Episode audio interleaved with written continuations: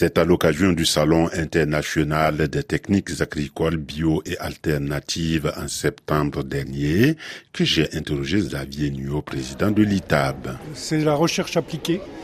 On fait partie d'un réseau euh, qui s'appelle le réseau ACTA, donc des instituts techniques agricoles. Alors l'ITAB est basé à Paris, euh, avec euh, un certain nombre de bureaux excentrés dans toute la France. on a des techniciens en fait dans toute la France. Les principaux travaux, ce sont des travaux de recherche, de recherche appliquée, et donc ils sont faits sur le terrain. Un travail de recherche sur le terrain, c'est obligatoirement en collaboration avec les producteurs bio. Le développement de l'agriculture bio aujourd'hui demande une maîtrise technique importante au niveau production.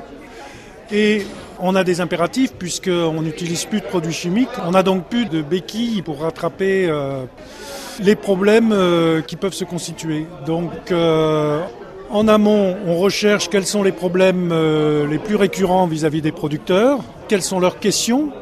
On essaie de trouver des solutions. Ensuite, on fait des formations, on fait de la, de la diffusion d'informations en direction des producteurs. On va être pratique. Je ne peux plus utiliser de produits chimiques. Alors, qu'est-ce que cet institut fait pour moi? En réalité, tous les acteurs apprennent en marchant parce qu'il s'agit d'innover au niveau des intrants pour la santé des plantes et des animaux en agriculture biologique. Nous, en tant qu'ITAB, on va accompagner sur les problématiques. On va donner des solutions, justement, pour pouvoir remplacer les produits chimiques. Vous passez en bio, vous n'utilisez plus de désherbants ou plus d'insecticides.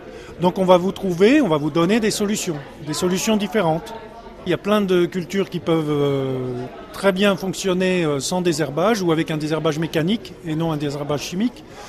Sur les insectes, notamment ce qu'on appelle les ravageurs, euh, il y a des solutions soit de mixité entre des cultures avec des plantes différentes qui vont éloigner ou attirer les insectes dans un sens ou dans l'autre et qui vont permettre d'éviter d'abîmer la, culture qu'on veut protéger. Il y a des produits aussi, quand même quelques produits qu'on peut utiliser en bio. Il y a des produits naturels.